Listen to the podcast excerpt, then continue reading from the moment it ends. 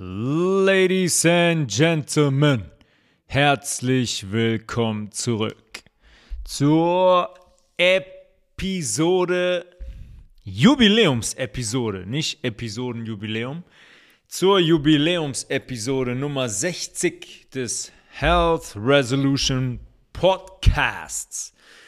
Sehr schön, dass ihr wieder eingeschaltet habt.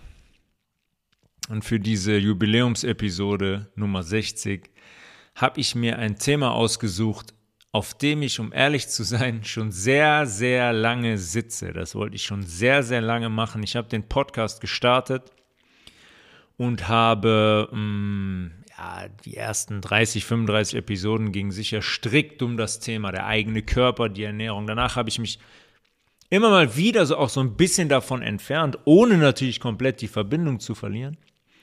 Aber heute geht es um ein Thema, das uns alle betrifft, wie kein anderes Thema.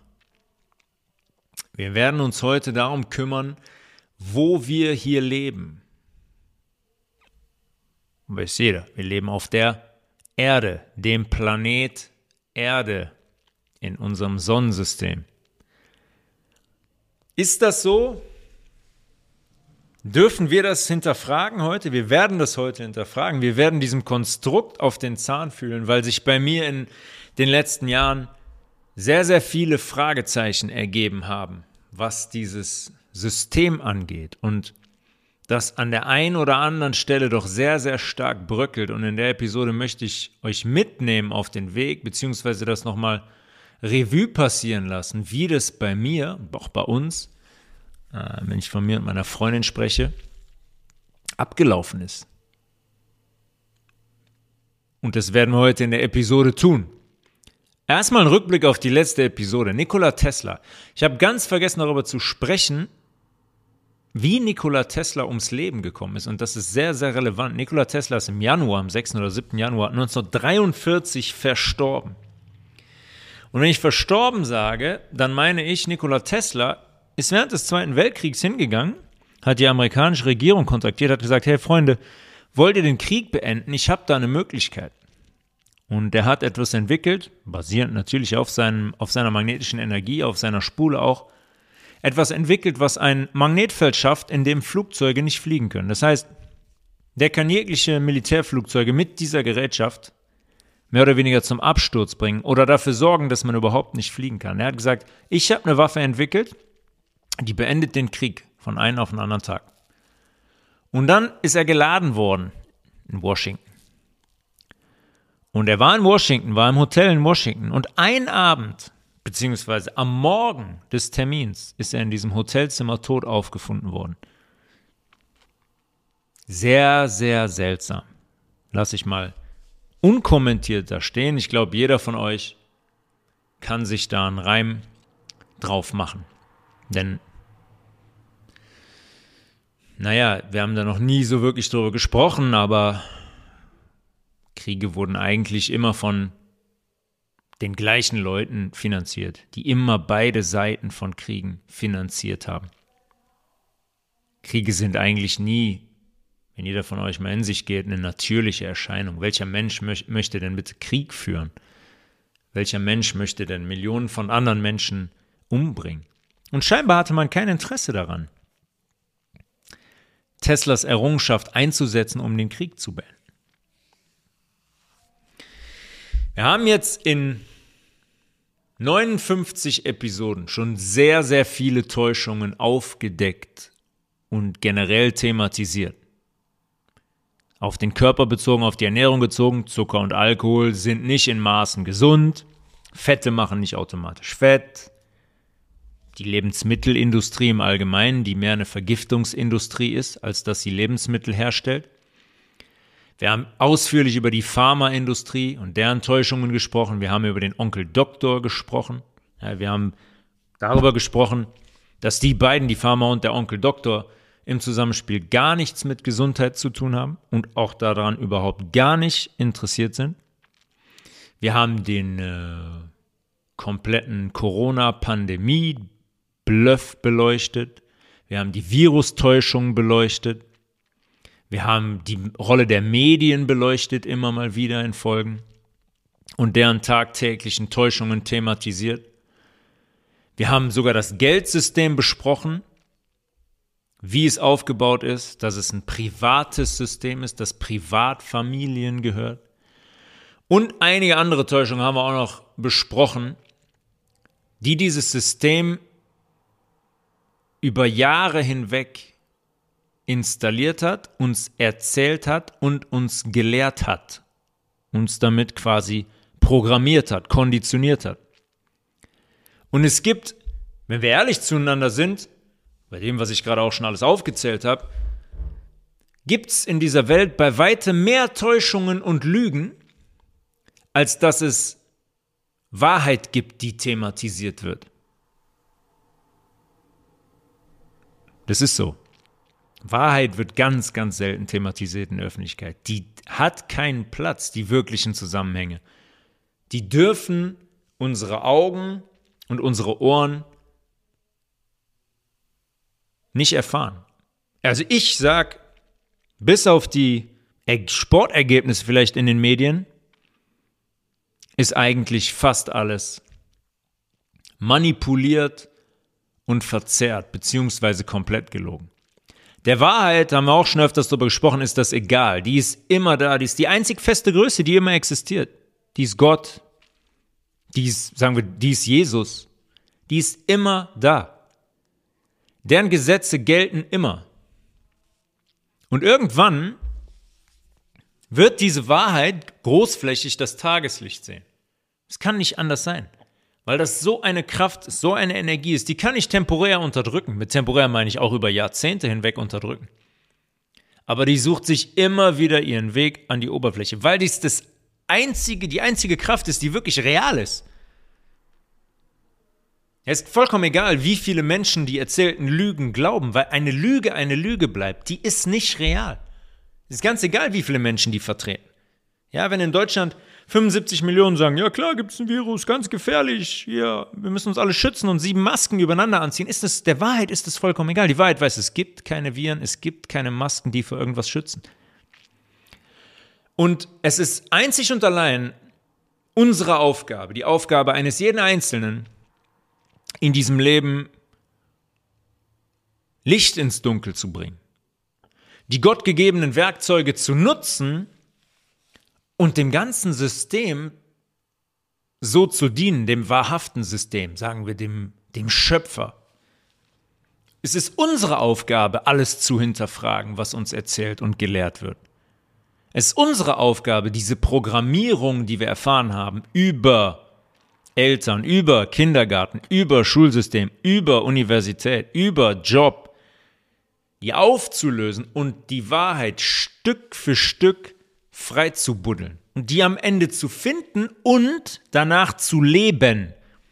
Ja, wenn ich weiß, Alkohol ist, eine, ist ein Gift für meinen Körper, schadet mir jede einzelne Zelle, mit jedem Schluck vergifte ich mich, ist die Frage, ähm, ob ich noch Alkohol trinken sollte, weil die Wahrheit ist eine andere. Die wirklich auch strikt zu leben, nach der Wahrheit, nach der, nach der Erkenntnis, nach dem Wissen zu leben, ist dann der nächste Schritt, der nicht immer, der nicht immer einfach ist. Keine Frage. Und viele sagen, ja, aber ab und zu ein bisschen Spaß muss jeder für sich selber entscheiden. Die Wahrheit ist eine andere. Und logischerweise ist, ist es immer ein total seltsames Gefühl, wenn man den Weg geht. Also die Programmierungen, die eigenen vor allem, die eigenen Programmierungen anzuschauen und zu hinterfragen, ist sehr unangenehm. Vor allem, wenn man einen Großteil dieser Programmierung dann als Lüge enttarnt, ist das sehr, sehr unangenehm. Es hat oftmals das Gefühl bei vielen Menschen, dass einem der Boden unter den Füßen weggezogen wird, weil das das Fundament war, was man benutzt hat, damit man in dieser Welt einigermaßen klarkommt. Diese gelehrten Dinge, das angebliche Wissen. Und wenn jetzt jemand kommt und jemand, und wie ich das jetzt heute wieder machen werde in dieser Folge, mit Dingen konfrontiert, die eigentlich wie in Stein gemeißelt schienen, dann ist das immer eine sehr, sehr schwierige Situation. Und das erfordert Mut, sich dem zu konfrontieren. Offenheit erfordert immer Mut. Offenheit erfordert eine ganze Menge Mut. Menschen, die offen sind und sich mit Dingen beschäftigen, sind bei weitem weitaus mutiger als die Menschen, die sagen, ach Gott, hör auf, komm, Verschwörung, was willst du von mir? Geh weg. Bei weitem mutiger. Und am Ende, das ist auch meine Erfahrung, ist es immer ein Gefühl der, der Befreiung, der Wahrheit ein Stück näher gekommen zu sein. Es ist für mich immer ein guter, lebendiger, ein friedvoller Zustand. Wirklich friedvoller Zustand ist wirklich, ich empfinde da Frieden, wenn ich gewisse Wahrheiten für mich aufgedeckt habe, meine persönliche Wahrheit aufgedeckt habe, indem ich mich mit meiner persönlichen Geschichte, meinen persönlichen Programmierungen und Überzeugungen konfrontiert habe.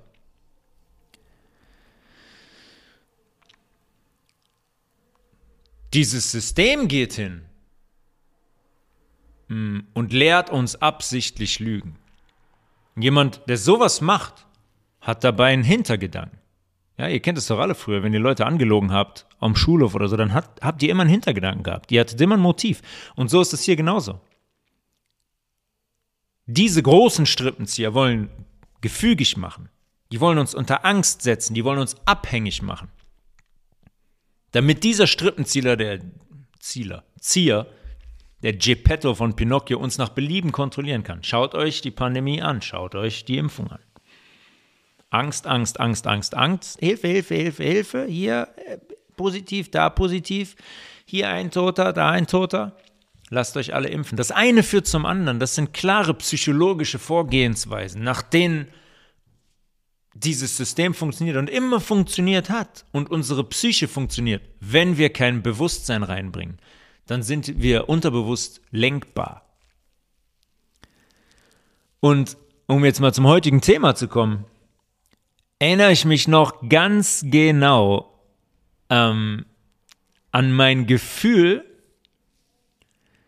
und die Frage oder die Fragen, die in mir aufgestiegen sind, als meine Eltern oder auch die Lehrer mir damals erklärt haben, dass die Erde sich dreht, war meine erste Reaktion, und das weiß ich noch, als wäre das gestern gewesen. Warum merke ich davon nichts? War immer meine Frage. Weil für mich war das absolut nicht nachvollziehbar, dass der Ort hier sich drehen kann, ohne dass ich davon nur den Fitzel wahrnehme. Und dann war die Antwort, alles dreht sich mit. Und der Ort hier dreht sich sehr, sehr langsam. Deshalb merkst du es nicht. Und das war dann für mich der Punkt, okay, als kleines Kind mit 8, 9, 10, 11, 12 gibt man sich damit zufrieden. Dann gibt die Autorität, die Eltern oder die Lehrer geben einem eine Erklärung. Man geht davon aus, dass die wissender sind als ich, dass ich von denen lernen kann. Und zack, ist die Programmierung gespeichert. Obwohl ich eigentlich kindlich unbefangen mit meinen Augen geguckt habe und gesagt habe, warte mal kurz, hier dreht sich nichts. Wo ist hier eine Drehung? Okay. Haben Sie mir erklärt, kann ich noch nicht verstehen. Wenn ich mal erwachsen bin, dann verstehe ich das bestimmt auch. Man schaut da ja mit so einer gewissen Vorbildfunktion hin, mit einer Bewunderung. Und ich konnte das danach auch nicht erklären. Ne, ich konnte das lange Zeit danach auch immer noch nicht erklären, auch als Erwachsener nicht. Aber so funktioniert Konditionierung. Wir führen Dinge ferngesteuert aus, weil sie unterbewusst in uns reingehämmert wurden. Und wenn viele von euch ehrlich sind, ja, wenn ihr ehrlich zu euch selbst seid, dann haben die meisten von euch überhaupt gar keine Ahnung davon, zum Beispiel, wie das Sonnensystem aufgebaut ist.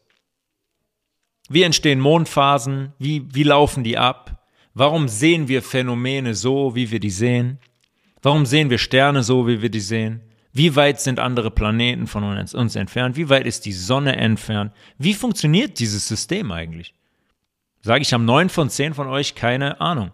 Und das ist vollkommen normal, weil, wie ich das schon so oft gesagt habe, wir lange Zeit nicht hingeschaut haben. Ja, wir haben, wir haben nicht hingeschaut. Wir, es ist, ach, es ist die Wissenschaft hier die NASA und so, die machen das schon. Das ist alles zu kompliziert. Urknall und boah und Millionen Kilometer von entfernt und Lichtjahre. Was sind überhaupt Lichtjahre? Keine Ahnung. Das ist alles so, so, so kompliziert. Damit kann ich mich nicht beschäftigen. Das muss die Wissenschaft machen. Und wenn man es dann doch macht und Dinge in Frage stellt, Konditionierung, Programmierung in Frage stellt, die richtig krass in Stein gemeißelt sind, wie die Konditionierung, mit der wir uns heute beschäftigen, dann wird man beleidigt, dann wird man lächerlich gemacht, dann wird man ausgegrenzt. Ja, wenn man der großen Wissenschaft widerspricht, puh, dann, ei, ei, ei, Tanz auf, auf der Rasierklinge. Dann wird man ausgegrenzt. Viele von euch, die hier zuhören, werden das erlebt haben, persönlich in den letzten drei Jahren. Wie oft ihr ausgegrenzt wurdet. Wie oft um, sich Menschen von euch entfernt haben oder ihr von anderen. Selbst Familienmitglieder sich entfernt haben, wo der Kontakt abgebrochen ist. Weil man hingeht und der großen Konditionierung, der großen Wissenschaft widerspricht. Und dieses Verstoßen wollen wir, dieses alleine dastehen ist das Schwierigste, weil das, wenn man auf die Kindheit zurückgeht, natürlich ein Zustand war, der nicht gerade vorteilhaft war. Der hätte nicht passieren dürfen. Als kleines Kind sind wir damit verloren. Ja, wenn wir unseren Eltern zum Beispiel den Rücken kehren, wenn wir verstoßen werden, dann sind wir tot. Wir können noch nicht selber für uns sorgen. Das ist eine Urangst, die geht, die geht daraufhin zurück. Und Gott sei Dank, ja, herzlichen Glückwunsch an euch, die auch hier zuhören, die sich mit Dingen beschäftigen, nicht nur mit Ernährung und dem Körper, sondern auch mit anderen Themen. Gott sei Dank haben sich viele Menschen in den letzten drei Jahren mit gewissen Dingen beschäftigt. Wir haben, viele Menschen haben diese, diese Angst, sich mit der Konditionierung zu beschäftigen, spürbar abgelegt. Spürbar für jeden. Jeden, der, der hinschaut, der hinhört, der hinfühlt. Das ist spürbar. Die Gruppe der Selbstdenkenden war noch nie so groß wie jetzt, glaube ich, in den letzten Jahrzehnten. Auch bei mir war das der Fall in den letzten drei Jahren. Da ist so viel äh, an Geschwindigkeit dazugekommen, sich mit sich mit gewissen Dingen auseinanderzusetzen. Auch mit ganz vielen Themen, mit denen, die ich in der Zeit vorher auch noch nicht auf dem Schirm hatte. Auch gerade in der aktiven Fußballzeit. Da waren andere Themen tagtäglich ähm, Thema. Ja, und ich habe mich mit vielen Dingen überhaupt noch nie beschäftigt. Und das ist in den letzten drei Jahren passiert und mehrfach passiert.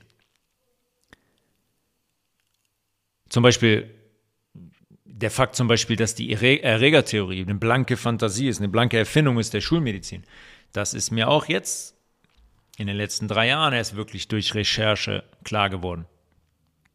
Die letzten Details der Funktionsweise unseres Körpers zum Beispiel und das Geld und des Geldsystems sind mir auch jetzt erst wirklich klar geworden.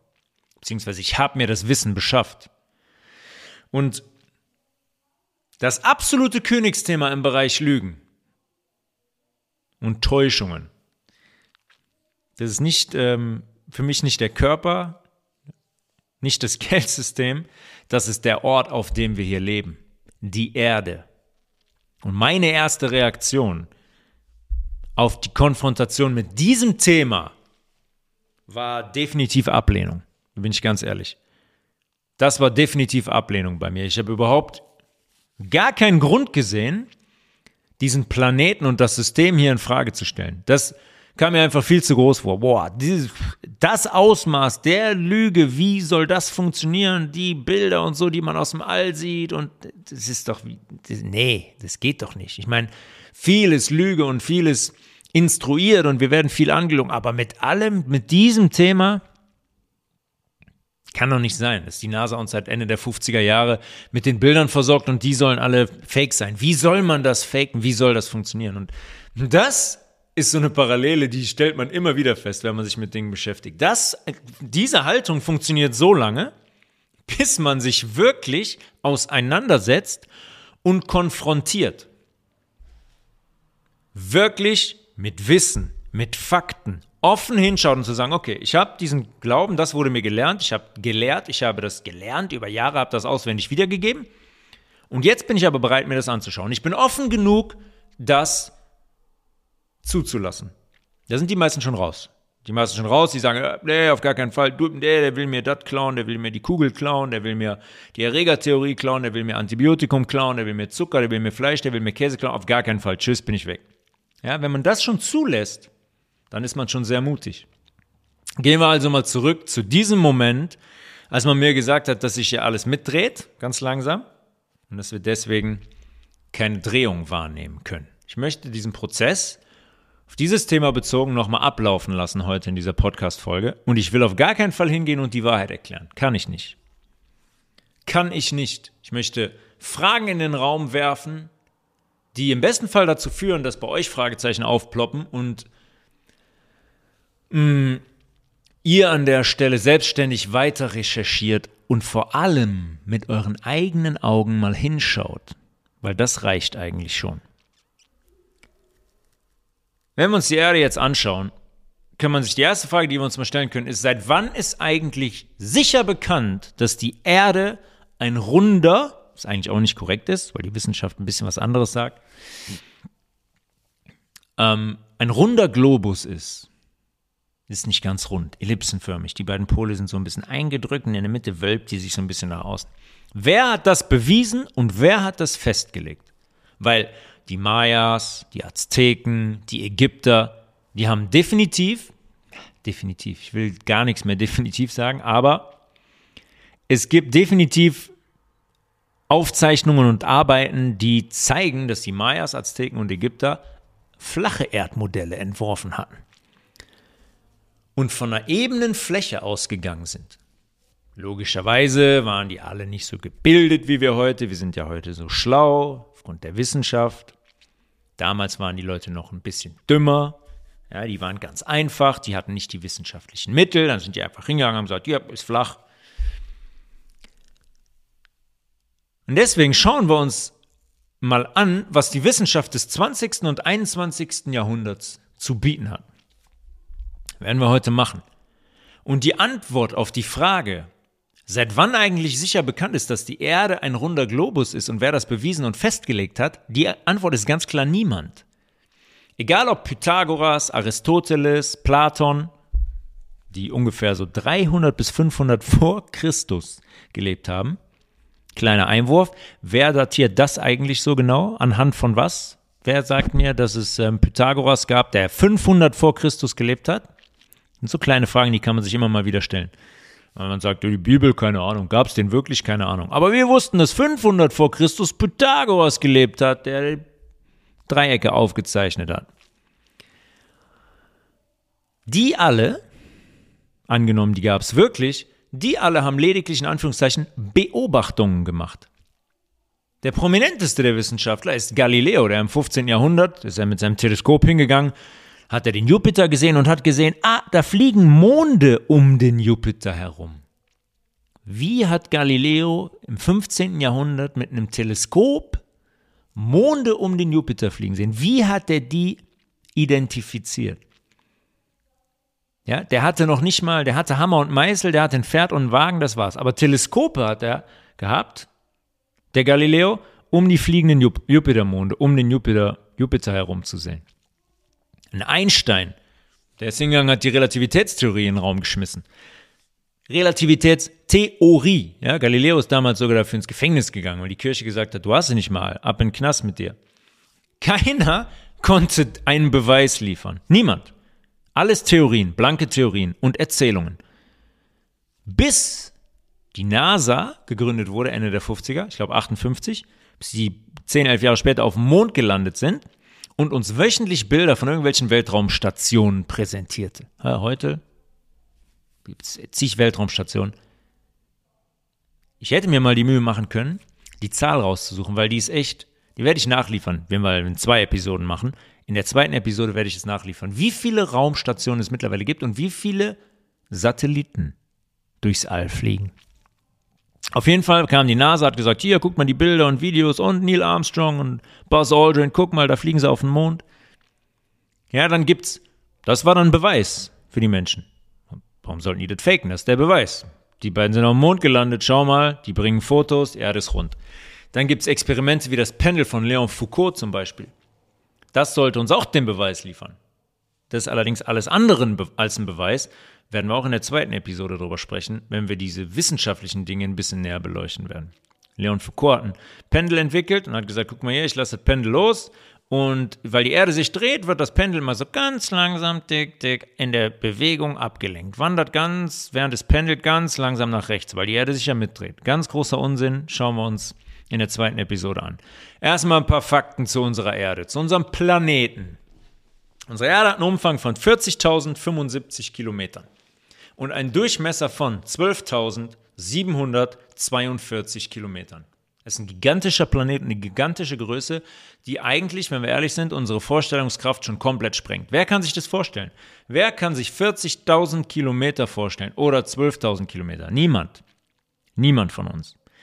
Das Sonnensystem, in dem wir uns auf der Erde befindlich uns befinden, ist so aufgebaut, dass neun Planeten um eine Sonne kreisen, die 147 Millionen Kilometer von uns, von der Erde, weg ist. Und Vorstellungskraft? Noch da? Kann sich das irgendjemand von euch vorstellen? Wie 147 Millionen Kilometer aussehen? Da wird man demütig, oder? Oh, wir sind so ein kleiner, unbedeutender Fleck in diesem ganzen System. 147 Millionen Kilometer von uns, von uns weg. Neun Planeten, die da heißen, im Abstand zur Sonne jetzt, angefangen mit dem nächsten, Merkur, Venus, Erde, Mars. Mars, immer wieder Thema gewesen. Auf den Mars ausreisen, Städte auf dem Mars machen und so weiter. Die NASA mit ihrem Roboter über den Mars marschiert, hat Fotos geliefert. Jupiter, Saturn, Uranus, Neptun und Pluto. Entfernung 4500 Millionen Kilometer. Der Pluto jetzt, 4500 Millionen Kilometer entfernt. Ah. All diese Planeten haben eine Umlaufbahn um die Sonne herum und drehen sich dabei um sich selbst. Ne? Wir wissen, die meisten wissen, Erde dreht sich um die Sonne und dreht sich dabei auch um sich selbst. Ja? Im Fall der Erde dauert ein Umlauf um die Sonne ein Jahr. Vier Jahreszeiten. Frühling, Sommer, Herbst, Winter. Und eine Drehung um sich selbst dauert knapp 24 Stunden. Laut der Wissenschaft 23 Stunden und 58 oder 59 Minuten. Da haben wir auf eine gewisse Zeit, wenn man mal so 50 Jahre nimmt, haben wir einen ganz schönen Versatz. Eigentlich müsste das relativ viel verändern. Irgendwann würde das nicht mehr funktionieren. Ist jetzt mein erster Gedanke. Und all diese Planeten, ja, diese neun Planeten plus Sonne, unsere Galaxie quasi, unser Sonnensystem, fliegt als ein Konstrukt durch den ähm, luftleeren Raum, das Universum, muss man sich vorstellen. Die Sonne, unsere Sonne und die neun Planeten, wir plus acht weitere, fliegen zusammen.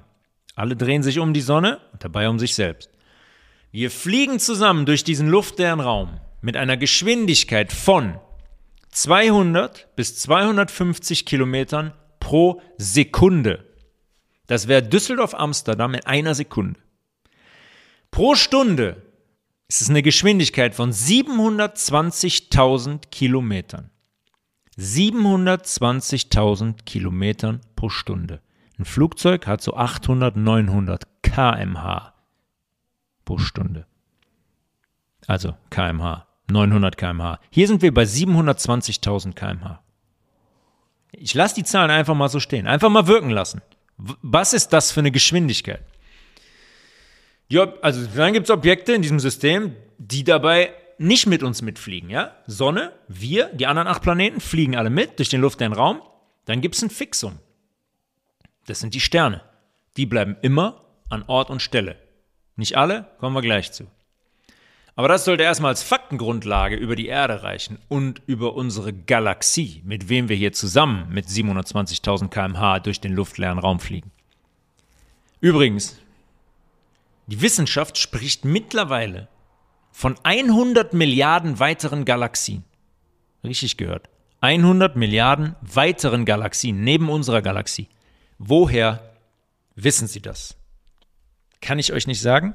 Bin ich überfragt, aber das muss mit der heute verfügbaren Technik und Wissenschaft und Gerätschaft zu tun haben.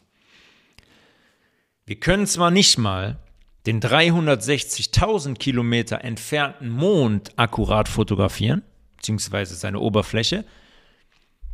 Aber wir können sagen, dass es 100 Milliarden weitere Galaxien im Universum gibt. Das ist kein Thema.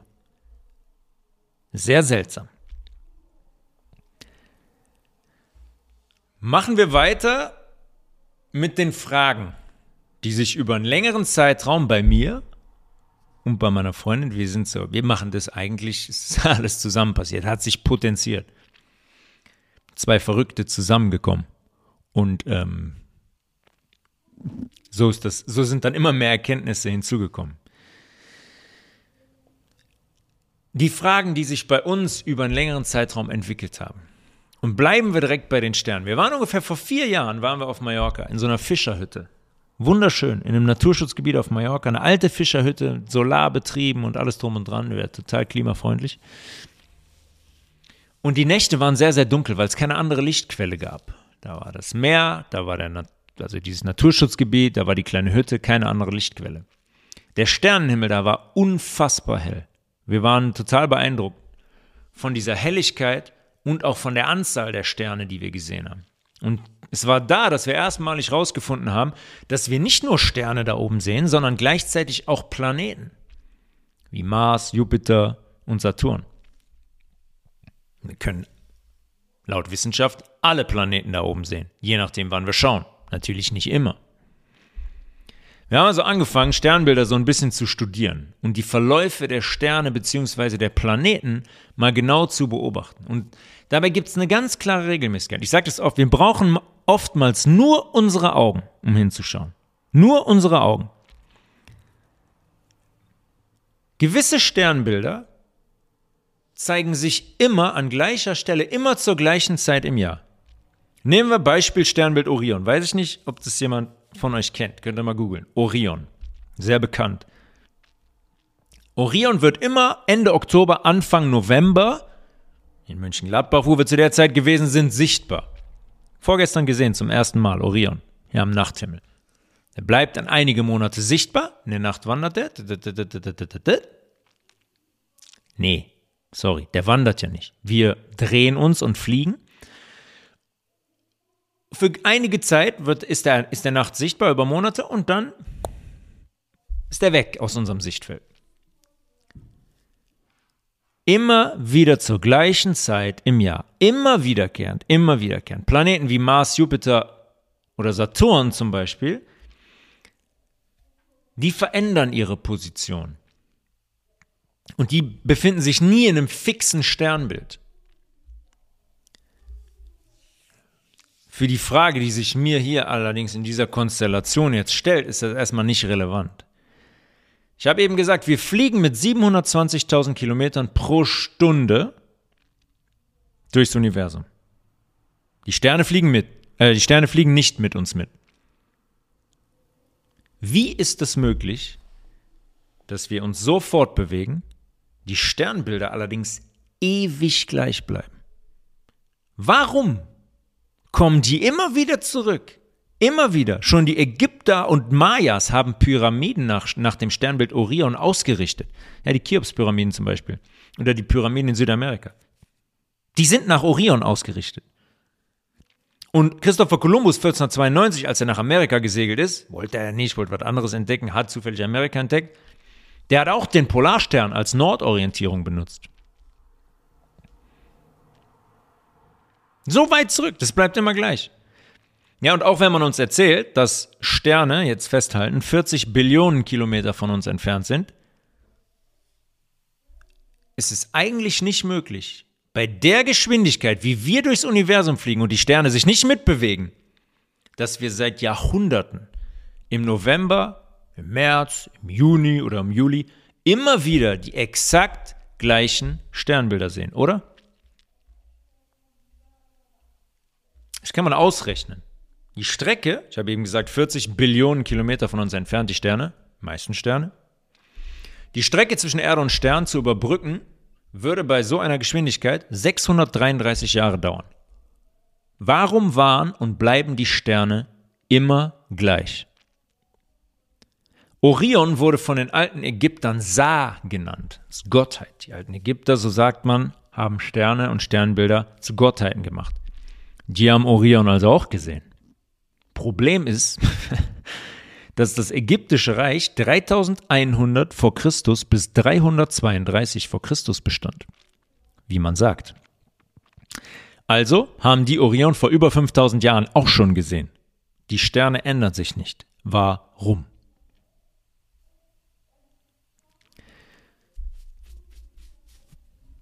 Es ist nicht erklärbar in diesem Modell. Die Sterne müssten sich ändern. Wir müssten die Sternbilder längst hinter uns gelassen haben. Es kann nicht sein, dass immer wieder die gleichen Sterne auftreten. Bei der Geschwindigkeit, wenn wir uns mit 720.000 Kilometern pro Stunde durch dieses Universum bewegen. Die Erde, mach jetzt einfach weiter, frei Schnauze. Die Erde hat einen Umfang von 40.000 Kilometern. Dabei ist die Erde geteilt in Nordhalbkugel und in eine Südhalbkugel. Sie hat im heliozentrischen Modell also zwei Pole. Heliozentrisch heißt Helios, griechisch Sonne, zentrisch Zentrum. Sonne im Zentrum. Sonne im Zentrum. Wir mit den anderen acht Planeten fliegen um die Sonne herum. Und alle zusammen fliegen wir mit 720 Kilometern pro Stunde durchs Universum. Heliozentrisches Modell, wie uns erzählt wird, diese runde Erde hat zwei Pole, den Nord- und den Südpol, die beide magnetisch sind. So sagt man. Die Erdachse ist 23,4 Grad geneigt. Haben wir schon mal in der Lucifer-Folge darüber gesprochen. 90 Grad minus 23,4 sind 66,6. Zufall. Da die Erdachse jetzt 23,4 Grad geneigt ist, gibt es einen geografischen und einen magnetischen Nord- und Südpol. Ist logisch, ne? Die Achse von der Erde ist ein bisschen schief, 23,4 Grad. Das heißt, da wo die Erdachse im Norden endet, dieser, diese geneigte Erdachse um 23,4 Grad, die liegt in der Kugel, wenn ihr euch die durchsichtig vorstellt, so leicht diagonal. Das heißt, dort, wo die im Norden endet, liegt der magnetische Nordpol. Gleiche im Süden, der südliche magnetische Südpol. Der geografische Nordpol ist jetzt aufgrund der Achsenneigung ein wenig weiter ähm, westlich. Nichts Falsches sagen. Westlich. Weil die Achse leicht diagonal liegt. Das heißt, die Nordseite der Erde liegt genau in der Mitte oben von der Kugel. Das ist der geografische Nordpol. Ja, so sagt die Wissenschaft. Genau im Süden ist es genau, genau andersrum. Wenn ich jetzt also mit dem Schiff losfahre, auf der Nordhalbkugel, Hamburg, lege ich ab, Hafen von Hamburg, auf die Nordsee, dann richtet sich ein Kompass, mein Kompass, Richtung nördlichem Pol aus. Richtung dem magnetischen Nordpol aus. Der Nordpol, der magnetische geht hin und zieht den Kompass an. Bob, hier ist Norden. Soweit, so gut. Klingt logisch. Wenn ich jetzt mit dem Schiff hingehe und den Äquator überquere, bin ich auf der Südhalbkugel, richtig? Das heißt, meine Nadel müsste sich jetzt mit Norden auf den magnetischen Südpol ausrichten. Logisch weil der Südpol magnetisch ist und meine Nadel anzieht. Das heißt, Norden muss auf der Südhalbkugel jetzt der Südpol für mich sein. Das ist das, was ein Kompass macht. Der richtet sich nach dem magnetischen Pol aus und da ist Norden. Darauf basiert das Ganze. In dem Fall allerdings nicht. Der Kompass richtet sich nicht auf den magnetischen Südpol aus. Der bleibt weiter auf den Nordpol der angeblichen Nordhalbkugel ausgerichtet. Also, wenn ihr mal auf hoher See seid, bleibt er besser bei den Sternen als Navigator. Der Polarstern wird euch nicht enttäuschen. Der Polarstern ist immer im Norden. Der diktiert immer Norden und befindet sich über dem wahren magnetischen Zentrum. Der Polarstern, nördliche Polarstern, müsst ihr mal gucken, wenn klarer Himmel ist, Richtung Norden, nehmt ihr euch einen Kompass, so einem iPhone gibt es ja auch so einen Kompass, dann werdet ihr den finden, wenn ihr Glück habt. Er ist sehr stark und funkelt sehr, sehr auffällig. Er ist immer im Norden.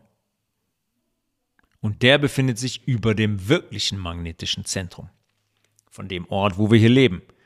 Das ist übrigens ein Zentrum, das wir uns überhaupt gar nicht anschauen dürfen. Dafür, um uns das anzuschauen, müssten wir in der Antarktis ein Gebiet durchqueren, das 24-7, 365 Tage im Jahr militärisch überwacht wird. Wenn ihr hingeht, ihr setzt euch in Ruderboot oder euren Privatjet und ihr euch diesem Gebiet nähert und Anstalten macht, dahin zu kommen, habt ihr ein Problem. Dann wird euch gesagt, bitte umkehren und das genau dreimal. Und wenn ihr das nicht macht dreimal, dann werdet ihr bewegungsunfähig gemacht. Sprich, ihr werdet abgeschossen werden. Warum? Warum gibt es ein solches Gebiet, das vertragstechnisch unter gewissen Ländern der Welt aufgeteilt ist? Warum darf ich dieses Gebiet nicht überfliegen? Warum darf ich mich diesem Gebiet mit dem Schiff nicht nähern? Warum ist Google Earth über diesem Gebiet verpixelt? Ich kann überall hingucken. Ich kann Google Earth aufmachen, kann in Wohnzimmer von irgendwelchen Menschen reingucken. Aber dieses Gebiet, zufällig dieses Gebiet, ist verpixelt. Was gibt es zu verstecken? Ist logisch, oder? Die Frage muss ich mir doch stellen. Wenn ich ein Gebiet auf der Erde habe, wo niemand drüber fliegen darf, wo sich niemand mit dem Schiff nähern darf, was komplett geheim ist, muss ich doch fragen, wenn was komplett verpixelt ist, muss ich doch fragen, okay, was, was, ist, was, was gibt's da für einen Sinn? Warum ist das nötig? Es ist doch klar, dass dort etwas versteckt wird. Im Dezember 59 wurden diese antarktischen Gebiete durch das Antarctica Treaty geregelt. Ja, Antarktis-Vertrag. Und unter zwölf Nationen damals aufgeteilt. Argentinien, Australien, Belgien, Chile, Frankreich, Japan, Neuseeland, Norwegen, Südafrika, Russland, Großbritannien und der USA. Das ist ein Vertrag, der regelt, im Wortlaut, dass die Antarktis durch diese Länder in Kooperation lediglich für friedvolle gemeinsame Forschung benutzt wird. Da wird mir doch sofort klar, warum mein Privatjet abgeschossen würde, wenn ich mich dem Bereich zu ambitioniert nähern würde. Wegen der Forschungsstation ist ja, ist ja total logisch und einleuchtend, dass das so ist. Warum ist das so? Warum ist das Gebiet so aufgeteilt? Warum ist das so bewacht? Warum darf niemand unter den wirklichen magnetischen Nordpol treten? Der Umfang der Erde beträgt 40.000 Kilometer. Und die Erde ist ein Planet, ein rundes Gebilde. Rund heißt, dass sich Anfang und Ende treffen. Wenn etwas rund sein soll, ja, kreisrund, dann müssen Anfang und Ende irgendwann zusammenfinden, sonst wird es nicht rund. Hier ist das nach 40.000, paar gequetschten, 40.075 Kilometern der Fall. Und damit das Gebilde eine kreisrunde bzw. ellipsenförmige Form bekommt, braucht das eine Krümmung. Sonst funktioniert es logischerweise nicht. Schaut euch einen Ball an. Ein Tennisball, ein Fußball, mir ist auch ein Baseball, ein Basketball. Die sind rund. Die Erde, so sagt man, ist auch rund. Das heißt, braucht eine Krümmung, sonst wird es kein Ball werden. Und dann der Satz, der bei mir auch als erstes hochkam, war, ja, aber ja, die Erde ist, ist doch viel zu groß. Also klar, ist zu groß. Ich kann auch keine Krümmung wahrnehmen. Dafür ist die Erde zu groß. Das, das, das geht nicht. Ja, das war meine erste Reaktion. Allerdings gibt es dabei ein Problem. Wir kennen den Umfang. Das heißt, wenn wir den Umfang von einem Kreis kennen und den Durchmesser auch, dann können wir berechnen, und ich war in Mathe nie gut, aber dann können wir berechnen, wie stark die Erdkrümmung pro Kilometer sein muss damit sie am Ende auch wirklich ein Planet werden kann, damit sie am Ende rund werden kann. Ist klar, oder? Ist plausibel. Wenn ich einen Ball habe, der einen Umfang hat von zwei Metern, dann braucht der pro Zentimeter eine gewisse Krümmung, damit der überhaupt zum Ball werden kann. Und jetzt geht mal hin und fragt euch mal, habe ich jemals eine Krümmung gesehen? Im Alltag, am Meer, im Flugzeug, irgendwo? Habt ihr jemals eine Krümmung wahrgenommen? Ich habe noch nie eine gesehen. Noch nirgendwo habe ich eine Krümmung wahrgenommen. Nicht, dass ich 30 Jahre darauf geachtet hätte, aber speziell in den letzten vier Jahren habe ich genau hingeguckt. Ich habe noch keine einzige gesehen. Und kürzlich waren wir noch am Meer in Italien. Und es ist verblüffend, wenn man hinschaut, wie unfassbar gerade der Horizont ist, die Wasserlinie ist. Und dann kommen natürlich direkt Menschen, die sagen, Junge, schalt mal die Rübe ein. Den Bereich, den du hier überblickst, ist ein viel zu kleiner Bereich, um eine Krümmung zu sehen. Das sind augenscheinlich Leute, die die Rechnung noch nicht gemacht haben. Die noch nicht wissen, wie stark die Krümmung pro Kilometer sein muss, weil sonst würden die das nicht sagen. Und wie gerade schon gesagt, wir kennen den Umfang und den Durchmesser der Erde. Der Umfang ist knapp über 40.000 Kilometer und der Durchmesser sind 12.742 Kilometer. Heißt, wir können jetzt errechnen, wie stark die Krümmung sein muss der Erdoberfläche. Wie stark muss die Krümmung auf einen Kilometer sein, damit wir am Ende eine Kugel bekommen? Die Krümmung der Erdoberfläche beträgt pro Kilometer 8 cm. Könnt ihr online nachgucken. Gibt's Calculator, gibt's so Rechner zu. Könnt überall verfügbar. Pro Kilometer 8 cm. Und jetzt kann man auch sagen, ja, 8 cm. Ja, wo soll ich das sehen? Wie soll das funktionieren? Wer soll mit bloßem Auge 8 cm auf einen Kilometer wahrnehmen? Stimmt. Können wir nicht. Kann unser Auge nicht. Aber da reden wir auch von einem, von einem Kilometer. Ja, wenn ihr im Flugzeug in 11.000 Meter Reiseflughöhe sitzt, überblickt ihr ein bisschen mehr als nur einen Kilometer. Ja, bei einer Entfernung von 10 Kilometern zum Beispiel beträgt die Krümmung schon 7,85 Meter. Und in 11 Kilometern Höhe ist die Entfernung, die ihr überblickt, auch ein bisschen mehr als 10 Kilometer. Auf 100 Kilometer müsste der Höhenunterschied schon 784,79 Meter betragen. Und das ist jetzt eine Hausnummer, die jedes Auge wahrnehmen würde. Wenn ihr im Flugzeug, und das tut ihr auf 11 Kilometern Höhe, 100 Kilometer überblickt, ja, euer Winkel, euer Blickwinkel, links bis rechts, da überblickt ihr mehr als 100 Kilometer. Und da gibt es einen Höhenunterschied von 784,79 Meter aufgrund der Krümmung, die es, geben muss. 800 Meter werdet ihr erkennen mit bloßem Auge. Schon mal gesehen im Flugzeug? Achtet drauf, wenn ihr demnächst fliegt.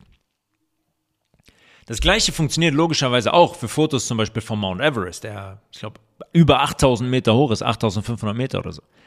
Ja, das funktioniert von jeglicher hohen Erhebung. Da würde wahrscheinlich auch, wenn man einen guten Blick hat, auf den, auf den Horizont in 2000 Meter hoher Berg in Österreich reichen. Oder manchmal auch ein Aussichtsturm, der 60 Meter hoch ist. Wir sind immer früher auf einen Aussichtsturm gegangen, ähm, in der Nähe von unserem Zuhause. Da schaut man nach links und rechts auch relativ weit, ja, und da überblickt man eine, eine ganze Menge. Auch da müsste das Auge eine leichte Krümmung wahrnehmen können. Man muss also vom Mount Everest sowieso, aber auch vom Aussichtsturm, muss man eine Krümmung wahrnehmen können. Tut aber niemand. Nicht im Flugzeug, nicht auf dem Berg, nicht am Meer. Ja, am Meer ist es sensationell, weil ihr da wirklich den Horizont komplett seht, fast manchmal 200, 250 Grad. Und wenn ihr ganz auf dem Meer seid, dann auch mal 360 Grad. Nirgendwo und das ist schlichtweg, um es ganz klar zu sagen, unmöglich. Wenn ich am Meer stehe und mit meinem Auge einen so immens großen Bereich überblicke, muss ich eine Krümmung sehen. Ja, wenn wir von Krümmungen sprechen, die auf 100 Kilometer schon fast 800 Meter betragen muss, das muss ich sehen am Meer. Und jetzt zum Beispiel auch in der Schifffahrt oder beim Segeln, ja, bei der Routenplanung im Segeln, müsste eine Krümmung einberechnet werden, wo wir jetzt auf dem Meer sind. Wird und wurde sie aber nie. Wurde nie gemacht. Den Berechnungen wurde immer eine flache Ebene zugrunde gelegt. Wie auch sonst, weil die Schifffahrt bedient sich der Trigonometrie. Trigonometrie heißt die Beziehung zwischen Seiten und Winkeln eines Dreiecks. So hat man Entfernungen ausgerechnet. Hat jemand von euch schon mal ein Dreieck auf einen Ball gelegt? Nehmt man ein Geodreieck und legt es mal auf den Fußball. Viel Glück. Jetzt soll man mit Hilfe eines Dreiecks Entfernungen errechnen auf einer Fläche, die sich 8 cm pro Kilometer krümmt Unmöglich. Da gibt es zahlreiche Ingenieure, sehr, sehr interessant, des Schienenbaus und auch Fotografen, ähm, die sich Ende des 19. Jahrhunderts noch sehr, sehr klar bekannt und geäußert haben. J.C. Bourne ist einer davon, Fotograf, ähm, der den Schienenbau, die Anfänge des Schienenbaus, der Verlegung des Schienennetzes sehr, sehr eng begleitet hat. Der äußert sich dazu sehr, sehr klar in seinem Buch um, ähm, The History of the Great Western Railway. Darin beschreibt er zum Beispiel, dass die Ursprungsbahntrasse in England, 118 Meilen lang, als komplett gerade angesehen werden kann. Ja, und das ist zum Beispiel, das hat das Parlament zum Beispiel in England 1862 dokumentiert, ähm, indem es in der Genehmigung von dieser Bahntrasse schreibt, dass sie über die 118, über die gesamten 118 Meilen nicht mehr als einen Fuß pro 100 Fuß abweichen darf. Das heißt 118 Meilen komplett gerade Bahnschienen. Aber die sollen gleichzeitig auf einem Globus liegen, der auf dieser Distanz eine Krümmung von über zwei Kilometern aufweist. Ja, auf 118 Meilen habe ich eine Krümmung, einen Höhenunterschied von über zwei Kilometern. Unmöglich. Wenn wir die größte Bahntrasse jetzt nehmen, die Transsibirische Eisenbahn, die bewegt sich heute auf einer Strecke von 9289 Kilometern. Auf dieser Strecke gibt es einen Gesamthöhenunterschied wegen Erdkrümmung, festhalten, von 5653 Kilometern. Das ist die angebliche Krümmung, die auf diesem Globusmodell herrschen muss über die komplette Strecke der transsibirischen Eisenbahn. Unmöglich. Unmöglich. Die Schienen, ja, wenn man sich das vorstellt, ja, aber wenn man jetzt eine Nacht hintereinander legt und nächste Schiene und nächste Schiene, dann sind die ja immer gerade. die sind nicht immer gerade. Weil man, weil man muss eine Krümmung, einen Höhenunterschied von 5653 Kilometern bewältigen. Die müssen gekrümmt sein. Nach einer Zeit. Sind sie nicht. Wird euch jeder Ingenieur beweisen. Es gibt keine, Englisch sagt man Allowance, keine Toleranz. Keine Toleranz für Krümmung im Schienenbau.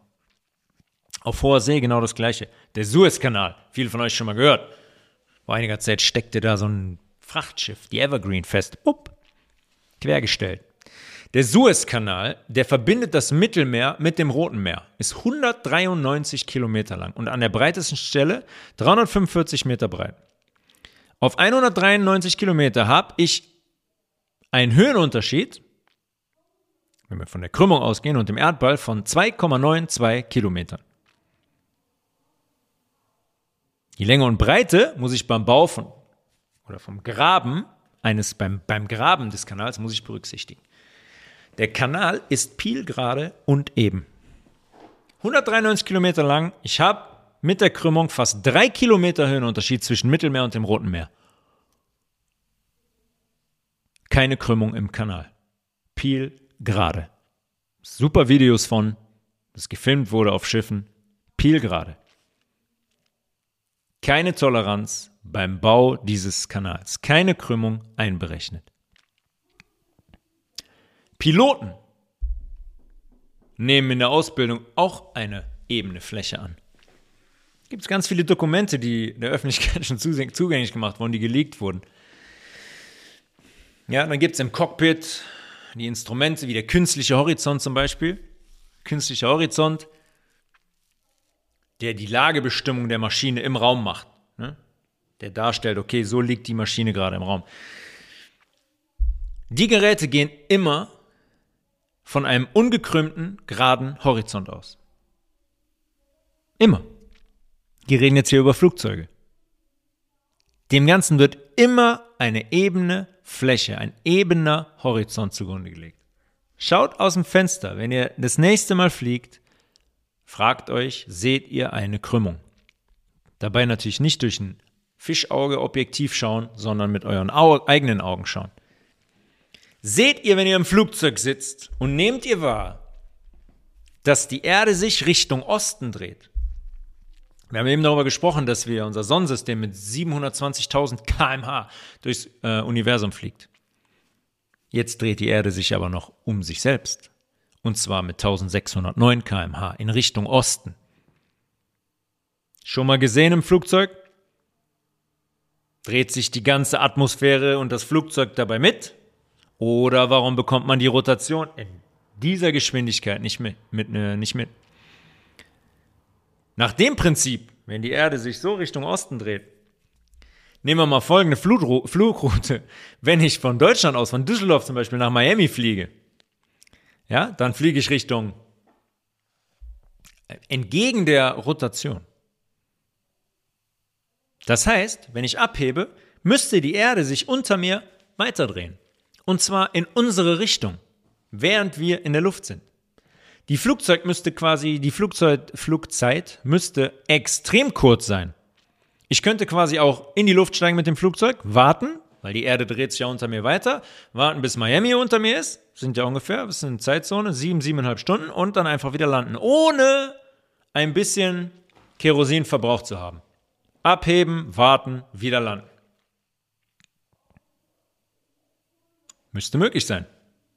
Müsste möglich sein. Die nächste Frage, die man da stellen kann, ist, wenn man jetzt landet zum Beispiel, wie landen wir denn auf einer Landebahn, die sich auf einem Globus befindet, der mit 1609 Kilometern pro Stunde dreht? Das sind einfach Dinge, die funktionieren nicht in diesem Modell. Ja, wenn die Erde sich um sich selbst dreht mit dieser Geschwindigkeit, dann muss logischerweise die Oberfläche und alles, was darauf gebaut ist, ähm, davon beeinflusst sein, weil es dreht sich ja in der Geschwindigkeit. Ein Flugzeug, wenn es in der Luft ist, was passiert hier? Dreht sich das Flugzeug auch in der Geschwindigkeit mit? Okay, ist die Atmosphäre unabhängig davon oder dreht sich nur ganz leicht? Dann müsste das möglich sein. Dann kommt die Erde unter mir, kommt mir entgegen im Flugzeug. Ich kann einfach, nach einer halben Stunde bin ich in Miami. Ja, wir schauen uns das noch intensiver an in der zweiten Folge. Weil die Wissenschaft ist ganz, die Wissenschaft ist ähm, super. Diese ganzen Unstimmigkeiten erklären die dann wieder mit neuen physikalischen Gesetzen, die vorn und hinten, kann ich vorwegnehmen, gar keinen Sinn machen. Wenn wir bei Wasser bleiben, weil wir eben auf dem Meer waren. Wasser ist eine Flüssigkeit, die sich immer eine Ebene sucht. Immer. Könnt ihr Wasser beobachten, wie es fließt. Nehmt ein Glas Wasser, macht es halb voll und dreht das Glas mit dem Wasser drin in eine schiefe Position. Das Wasser wird eben daherkommen. Es bildet eine ebene Oberfläche, wie den Horizont. Es wird sich immer ausgleichen. Das tut es immer und überall. Wasserwaage zum Beispiel. Worauf basiert das? Die Wasserwaage basiert darauf, dass sich das Wasser immer wieder eine gerade, ebene Fläche sucht. Nur in diesem heliozentrischen Modell, da nicht. In dem Modell wird das von einer unsichtbaren Kraft der Gravitation gekrümmt und an einen riesigen Ball gesogen. Die komplette Menge an Wasser, die wir hier auf diesem Planeten haben, wird durch die Gravitation angezogen und gehalten.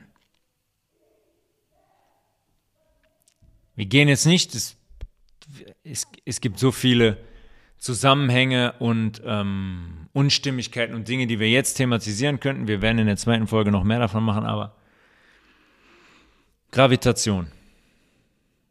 Stellt euch diese Masse vor, die die Gravitation anzieht. Die ganze Landmasse, die ganzen Häuser, die ganzen Menschen, das ganze Wasser. Was muss das für eine Kraft sein? Warum können Flugzeuge fliegen? Warum können Federn durch die Luft gleiten? Warum können Fesselballons mit ein bisschen Gas und einem Hohlraum unter so einem, unter so einem Stofftuch durch die Luft fliegen. Es macht, es macht keinen Sinn. Es macht keinen Sinn. Es funktioniert, es funktioniert einfach nicht. An gewissen Stellen es ist es einfach, es ist zu deutlich. Zu deutlich, dass es nicht sein kann. Es kann nicht sein, dass die Gravitation, dass für das Wasser die Gravitation gilt, aber ein Flugzeug einfach sagt, äh, ich fliege zehn Stunden durch die Luft. Eine Feder fliegt einfach, der Fesselballon macht einfach, fliegt einfach so durch die Gegend und wird davon nicht beeinflusst. Schiffe und das Wasser und das Meer, die dienen eigentlich immer als so ein ganz großer Beweis von der Fraktion, die sagt, ja, die Erde ist auf jeden Fall rund und ein Planet. Wenn zum Beispiel, wenn ihr am Meer seid, müsst ihr mal darauf achten, wenn ihr ein Schiff ist am Horizont und dann verschwindet das Schiff langsam. Ja, dann sagen die Leute, Da, verschwindet immer zuerst der vordere Teil von dem Schiff, ne? wenn es von uns wegfährt jetzt, mit der Nase in Richtung von uns weg ähm, ausgerichtet. Und dann der hintere. Also erstmal der vordere Teil ist weg und dann sieht man den Hinterteil und dann ist auch der Hinterteil, das Hinterteil weg. Was ganz klarer Beweis dafür ist, dass das Schiff eine Krümmung hinabfährt. Unabhängig davon, dass ich eben schon gesagt habe, dass nirgendwo am und auf dem Meer eine Krümmung sichtbar wird, ist die Behauptung überhaupt gar nicht korrekt. Wenn das Schiff für mein Auge unsichtbar geworden ist, kann ich hingehen und mit einer guten Kamera, einer Nikon zum Beispiel, und einem großen Teleobjektiv, kann ich heranzoomen und kann das Schiff wieder sichtbar machen. Ich werde das Schiff sichtbar machen und ich werde sehen, auch wenn ich es mit meinem natürlichen Auge nicht mehr sehe, wird dieses Teleobjektiv das Schiff sichtbar machen, wie es sich auf einer komplett ebenen Wasserfläche weiterhin bewegt. Unser Auge kann das Schiff da nicht mehr sehen, weil sich die Pixel da hinten am Horizont, ja, schieben sich zusammen. Die schieben sich zusammen und wir können einfach nicht mehr so differenziert schauen. Das Schiff ist immer noch da und fährt immer noch auf einer ganz ebenen Wasserfläche. Das mit diesem, diesem optischen Phänomen funktioniert zum Beispiel auch mit der Sonne für eine gewisse Zeit wenn die, wenn wir am Meer stehen und ähm, die Sonne jetzt am Horizont verschwindet für unser Auge. Ja, wir haben die Wahrnehmung, oh, da ist die Sonne verschwunden. Die ist gerade untergegangen. Ich habe einen Sonnenuntergang geschaut. Dann kann ich genau das Gleiche machen mit so einer Kamera. Ich kann ranzoomen und ich sehe die Sonne nach wie vor, wie sie über dem Wasser steht die ist noch längst nicht untergegangen. Für eine gewisse Zeit. Natürlich ist sie dann irgendwann weg. Womit das zusammenhängt, werden wir auch besprechen in der nächsten Folge. Weil das ist ja erstmal so ein Phänomen, da sagt man, ja, aber wie, guck mal, die geht doch unter, die muss doch da irgendwo.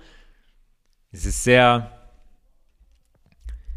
Ähm, man muss viele Dinge, wenn ich sage Konditionierungen hinterfragen, muss man jetzt sehr, sehr viele Dinge erstmal beim ersten Hören weglöschen. Ja, die Festplatte muss mal leer gemacht werden mit dem ganzen Zeug, was da über Jahrzehnte draufgekommen ist. Wir müssen erstmal ein Gefühl dafür kriegen, wie das Ganze eigentlich aussehen könnte, beziehungsweise worin erstmal die, worin erstmal die Täuschung liegt und was hier keinen Sinn macht. Und davon habe ich jetzt einige Schwergewichte angeführt.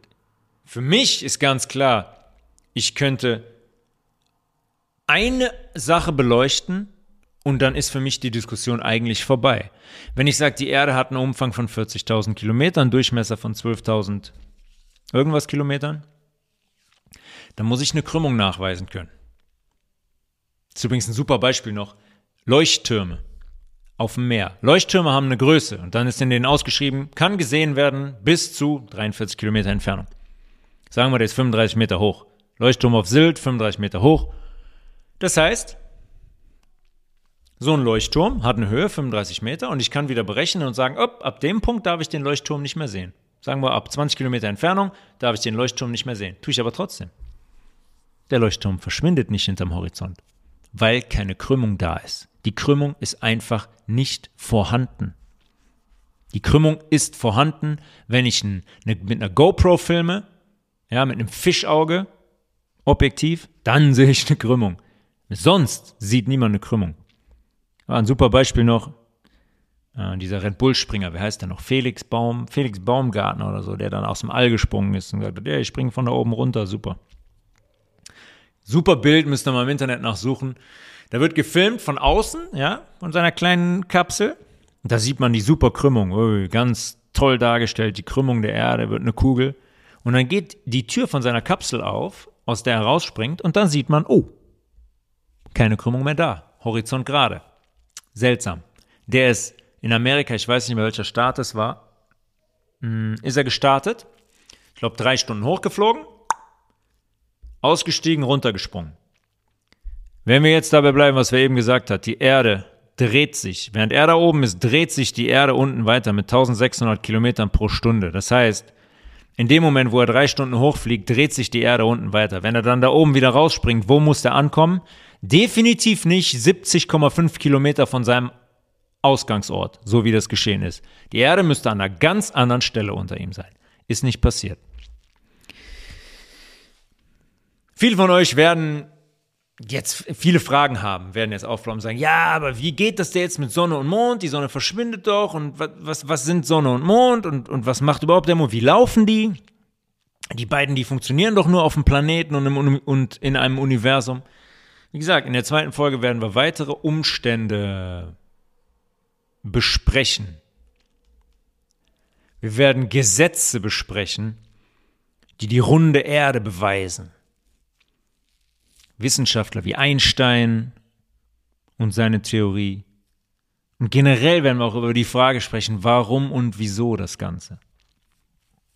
Wenn die Erde nicht rund ist. Warum und wieso? Warum will man uns täuschen? Was gibt es da? Warum macht man das? Warum will man uns von der Wahrheit weghalten? Ich wollte mit dieser Episode einfach nur Fragen aufwerfen. Ich wollte euch dazu anregen, euch Fragen zu stellen. Und einige von euch werden jetzt wahrscheinlich einige Fragen haben oder auch Zweifel oder sind sauer oder sagen, ah, das ist Banane. Kann alles nicht sein.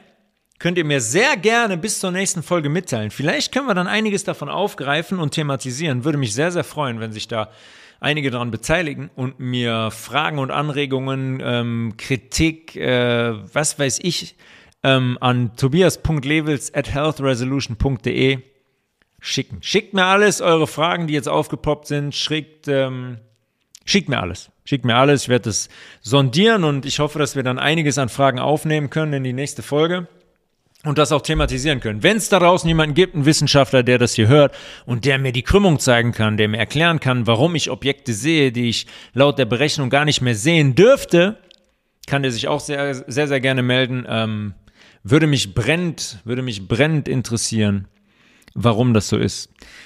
Ähm, bis zur nächsten Folge wünsche ich euch alles Gute.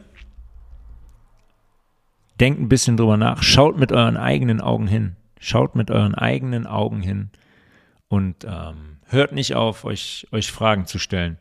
Es ist in dieser Zeit sehr, sehr wichtig und es ist in dieser Zeit, teilt den Podcast gerne überall, bei allen euren Freunden. Es ist sehr, sehr wichtig, dass sehr, sehr viele Menschen von diesen Thematiken in dieser Zeit hören, weil ähm, ich glaube, dass es jetzt an der Zeit ist, viele Dinge zu hinterfragen und zu beleuchten. Also, alles Gute für euch, bis zur nächsten Episode, dem Planeten der Erde. Wo leben wir hier Teil 2? Bis dahin, Peace.